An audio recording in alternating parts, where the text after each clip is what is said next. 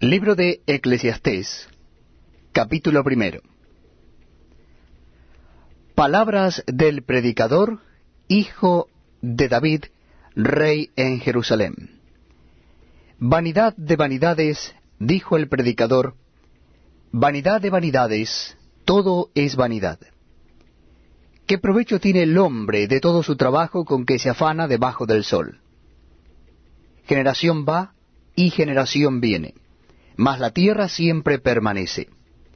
Sale el sol y se pone el sol, y se apresura a volver al lugar de donde se levanta. El viento tira hacia el sur y rodea al norte. Va girando de continuo y a sus giros vuelve el viento de nuevo. Los ríos todos van al mar, y el mar no se llena. Al lugar de donde los ríos vinieron, allí vuelven para correr de nuevo.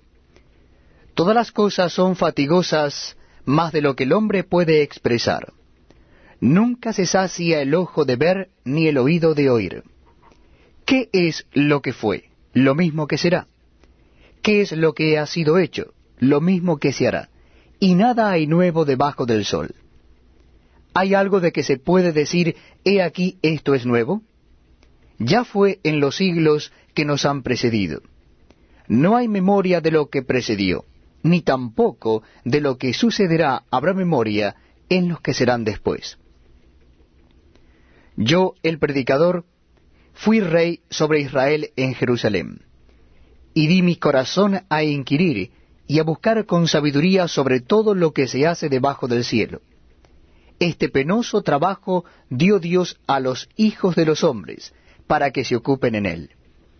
Miré todas las obras que se hacen debajo del sol, y he aquí, todo ello es vanidad y aflicción de espíritu.